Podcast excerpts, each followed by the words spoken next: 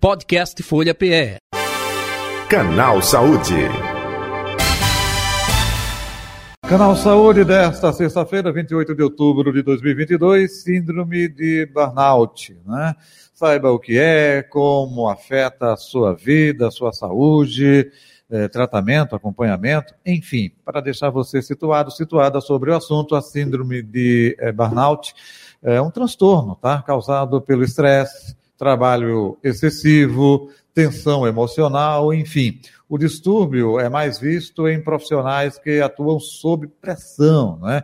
exigindo envolvimento intenso.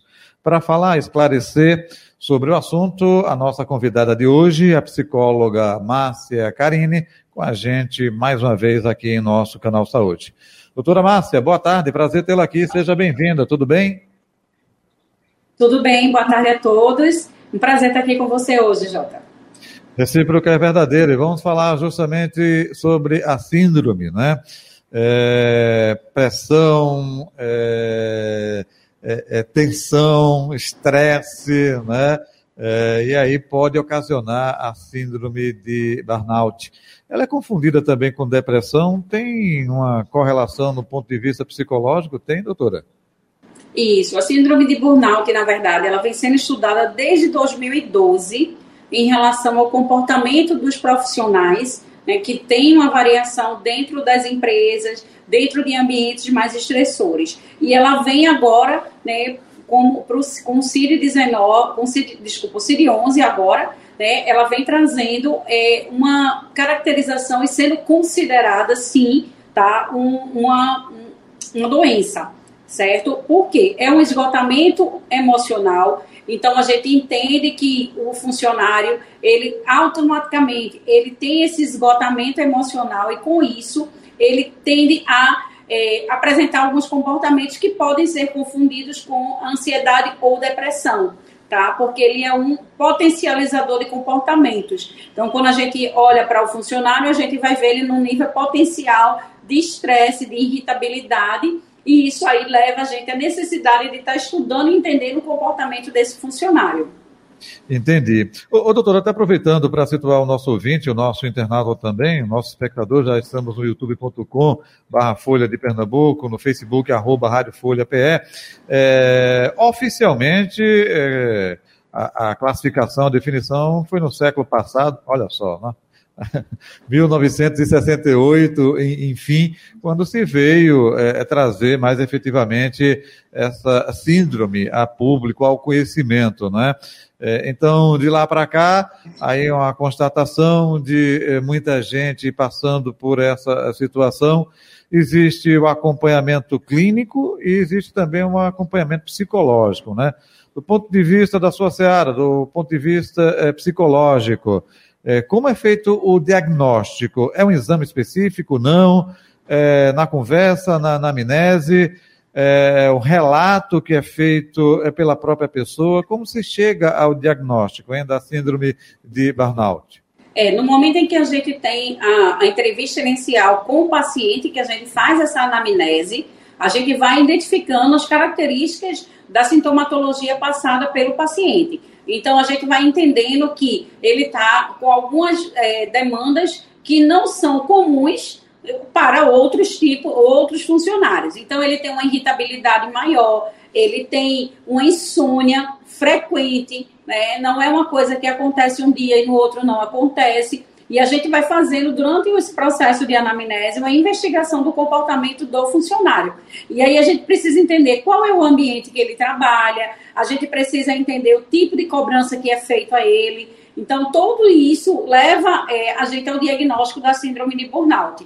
E a gente precisa entender que é uma questão emocional muito severa, tá? De desorganização, precisa do acompanhamento psicológico. Muitas vezes a gente faz solicita intervenção de medicação também por parte de um psiquiatra para fazer esse acolhimento a esse profissional. A gente hoje identifica, né, dentro das empresas, muitos profissionais que têm, têm assumido é, esse diagnóstico pelo comportamento de irritabilidade muito fácil, né, é, é relacionado também à pressão muito alta em relação às cobranças que é feita.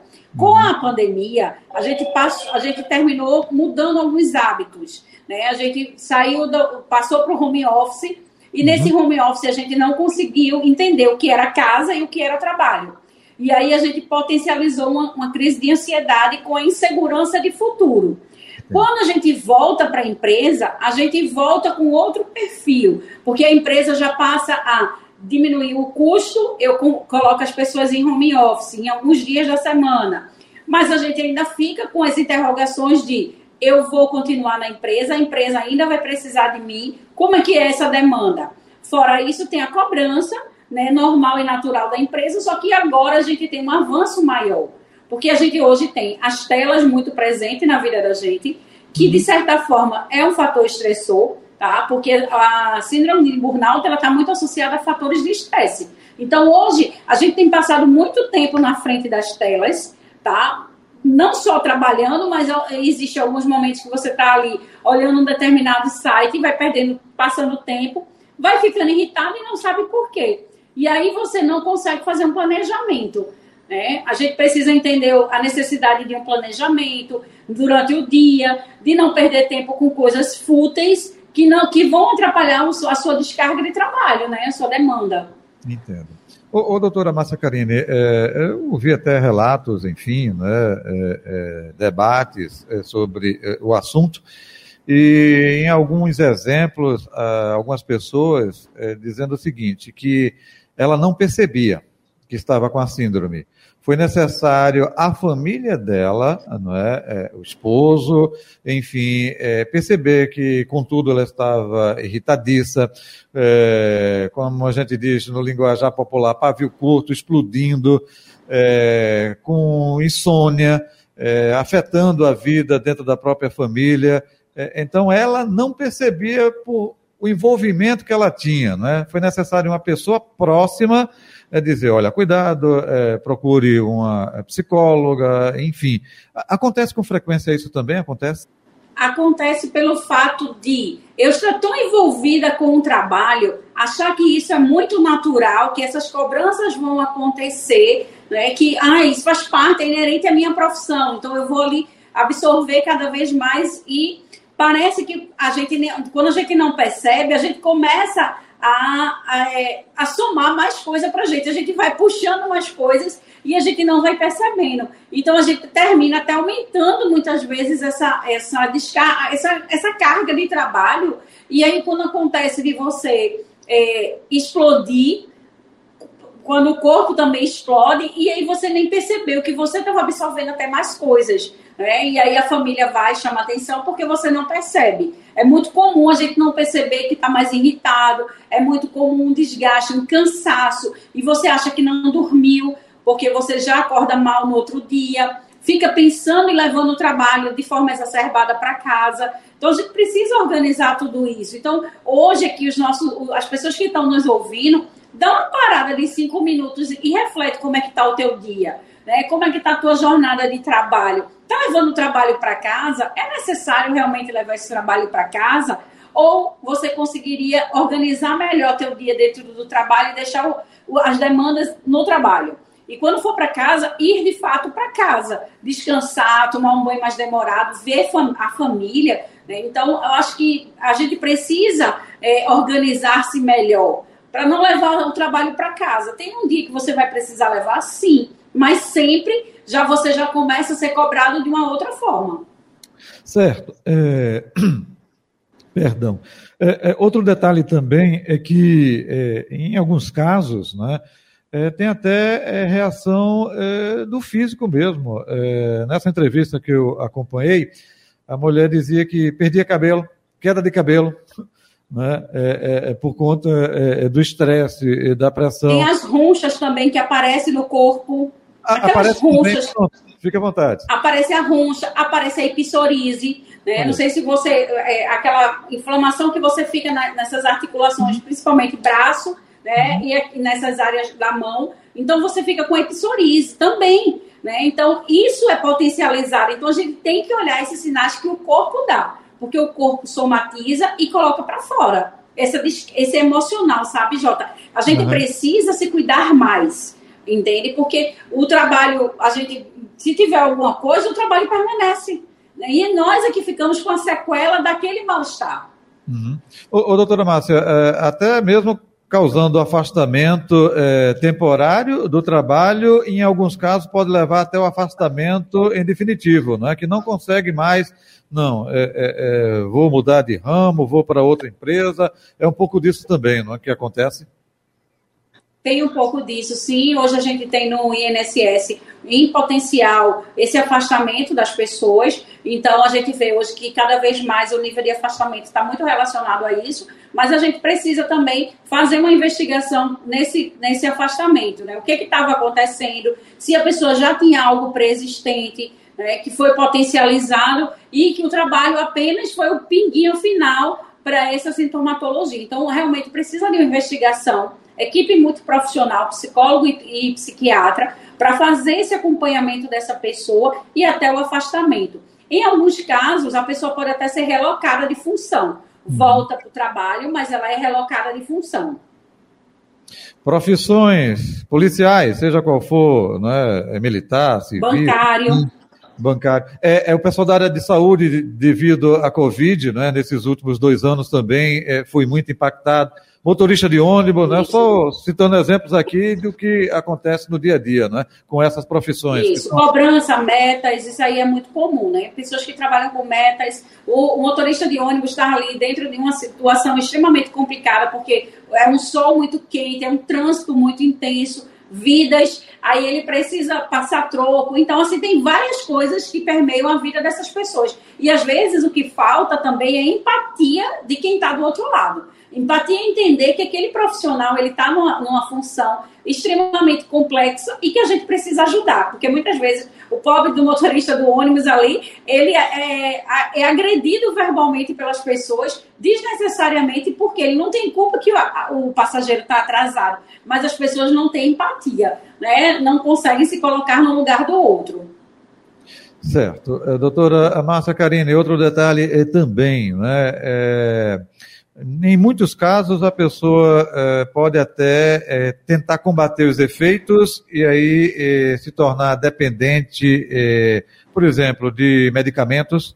Eu digo isso porque algumas pessoas, nesse debate, nessa entrevista, relatavam que, por conta de estresse, aí tomava remédio para dormir e em alguns casos ficava dependendo do remédio justamente para dormir. Aí quando foi é, fazer um acompanhamento, se viu inclusa na síndrome de burnout. É, então pode se levar, é, cara, cada caso é um caso, é, depende é, da, da pessoa também, mas pode chegar a isso, não pode? Pode. E uma coisa que a gente precisa ter consciência é quando a medicação é tomada de forma aleatória, porque muita gente se automedica. Então, um amigo tomou um determinado remédio e eu consigo comprar fácil, eu não vou nem ao médico, eu já tomo a medicação, porque serviu para o amigo, eu vou tomar essa medicação. E aí é o risco da dependência. Quando você toma a medicação indicada por um profissional para o caso específico, a chance de você ficar viciado é menor. Uma outra coisa que acontece muito né, como mecanismo de fuga das pessoas desse momento é as pessoas beberem, é as pessoas usarem drogas. Então, aí é que geralmente é o principal, um fator que precisa de um alerta maior. Você precisa, por isso a necessidade do profissional para lhe acompanhar, porque você vai fazer uma intervenção medicamentosa com um psiquiatra, mas acompanhado por um psicólogo, porque só o psiquiatra não dá jeito tá? Por só a medicação, a gente precisa se cuidar. Então, quando você vai ao psicólogo, você tem uma escuta terapêutica diferenciada. E quando você toma uma medicação sem uma prescrição correta, você pode acarretar outras sintomatologias que não vão fazer bem a você. Então, essa questão de que você vai tomar uma medicação e você vai ficar viciado, isso é mito. Porque você vai ficar dependente dessa medicação, sim, se você não fizer uso da medicação de forma inadequada. Certo. É, nessa reta final né, de entrevista, é, o tratamento varia muito de pessoa para pessoa, depende também é, do que ocasionou ao organismo físico. É, opa, tive queda de cabelo, exemplo que eu dei lá no começo. Então tem que é, acompanhar, tratar. É, a senhora falou não é, dessa situação que aparece nas juntas, é, isso também depende de cada caso. E geralmente é uma equipe multidisciplinar, é, doutora Márcia? Isso, nós trabalhamos com a equipe multidisciplinar que vai investigar primeiro o psicólogo para investigar essa origem dessa demanda, né, dessa, por que, o que acarretou e potencializou essa síndrome de burnout o uso da medicação por parte do psiquiatra, um dermatologista, caso tenha essa queda de cabelo, caso tenha a questão da episorise, né? Porque aí vai usar uma medicação para isso, né? Um, um, um hidratante. Um... E em muitos casos a gente também solicita a avaliação de um nutricionista, porque provavelmente essa pessoa está comendo mal, um endocrinologista para ver questões relacionadas ao hormônio, ao hormônio. Então, é uma equipe muito profissional que vai trabalhar em prol do bem-estar e da saúde dessa pessoa. Perfeito. Doutora Márcia Karine, agora numa espécie de ping-pong nessa reta final de entrevista, é, perguntas até que já foram respondidas pela senhora, mas é, para ficar justamente para o nosso internauta, o nosso espectador e também, claro, para o nosso ouvinte na 96,7, 102,1 FM e no youtube.com barra Folha de Pernambuco e também no Facebook arroba Rádio Folha PE. O nosso assunto, o nosso tema, canal Saúde de hoje, síndrome de burnout. Né? Saiba como identificar, como tratar. A nossa convidada é a psicóloga Márcia Carini, conversando com a gente. Antes, lembrando a você que você pode se inscrever em nosso canal aqui no YouTube, Folha de Pernambuco. Ative o sininho para receber as notificações, dê o like, o famoso joinha, caso você esteja gostando do conteúdo. Também pode compartilhar e faça o seu comentário sugerindo outros assuntos, outras eh, doenças, outros temas para serem abordados aqui em nosso canal Saúde. Também fazendo o seu elogio, claro, beleza, maravilha, também a sua crítica. Fique à vontade. Doutora Márcia Carini, o que a gente pode passar com relação à síndrome de burnout, como identificá-la, hein? É importante a gente ver rapidamente né, a potencialidade de alguns sintomas como irritação, nível de estresse, não está dormindo, não está se alimentando bem. Então já liga um alerta ali que você está irritado e você não sabe por que é. Então já é uma, uma, uma luzinha que precisa ser acesa. Uhum. Tem algum exame específico que é, determina se a pessoa está com a síndrome ou não, é, através da conversa, a anamnese? É, na anamnese a gente consegue tentar, a gente busca identificar a origem do que está é, no caso, o que é está acontecendo com essa pessoa. Então, a partir dessa, dessa anamnese, a gente consegue fazer já, um, num primeiro momento, uma avaliação maior sobre essa pessoa. Relatos de familiares também é importante para esse diagnóstico? Sim, é importantíssimo, porque a família percebe a mudança de comportamento. É, geralmente associada com o ambiente de trabalho, estresse, algumas profissões né, que deixam você mais expostos a esse estresse. Que profissões é, mais frequentes são essas? A gente encontra muito em bancários, agente policial, é, a gente vê em motoristas de ônibus, profissões que tenham metas a serem batidas, que tenham muita responsabilidade, questão da área de enfermagem, o pessoal da área de saúde que está colocando a vida sempre em risco ali. Então, são pessoas, são profissionais que hoje né, são acometidos mais facilmente por a síndrome de burnout. Que afasta você literalmente das suas funções, afasta você do ambiente de trabalho, não afasta? Não entendi é, é, que tira você do trabalho, afasta você do trabalho quando existe o diagnóstico, não é isso? Isso. Isso, porque você não consegue se organizar e você muitas vezes acha, é, começa até a desencadear a síndrome do pânico também, de você não conseguir nem mais ir ao trabalho. Uhum. E o tratamento é feito de que forma? Equipe multiprofissional, junto psiquiatra com psicólogo, de fundamental importância, para fazer uma reorganização, uma recolocação desse profissional no mercado. Doutora Márcia Carini, agradecendo a sua colaboração aqui com o nosso canal Saúde, obrigado tê-la aqui mais uma vez. Deixe o seu contato nas redes sociais, fique à vontade. É, vocês me encontram na clínica ativamente, no, com TH no final, e na Uninasal Paulista, enquanto coordenadora do curso né, de psicologia, estou à disposição de todos. Muito obrigado, um abraço, saúde e paz, até o próximo encontro, viu? Até, um abraço a todos. Muito bem, conversamos com a doutora Márcia Carini, psicóloga, nossa convidada do Canal Saúde de hoje. Podcast Folha PE. Canal Saúde.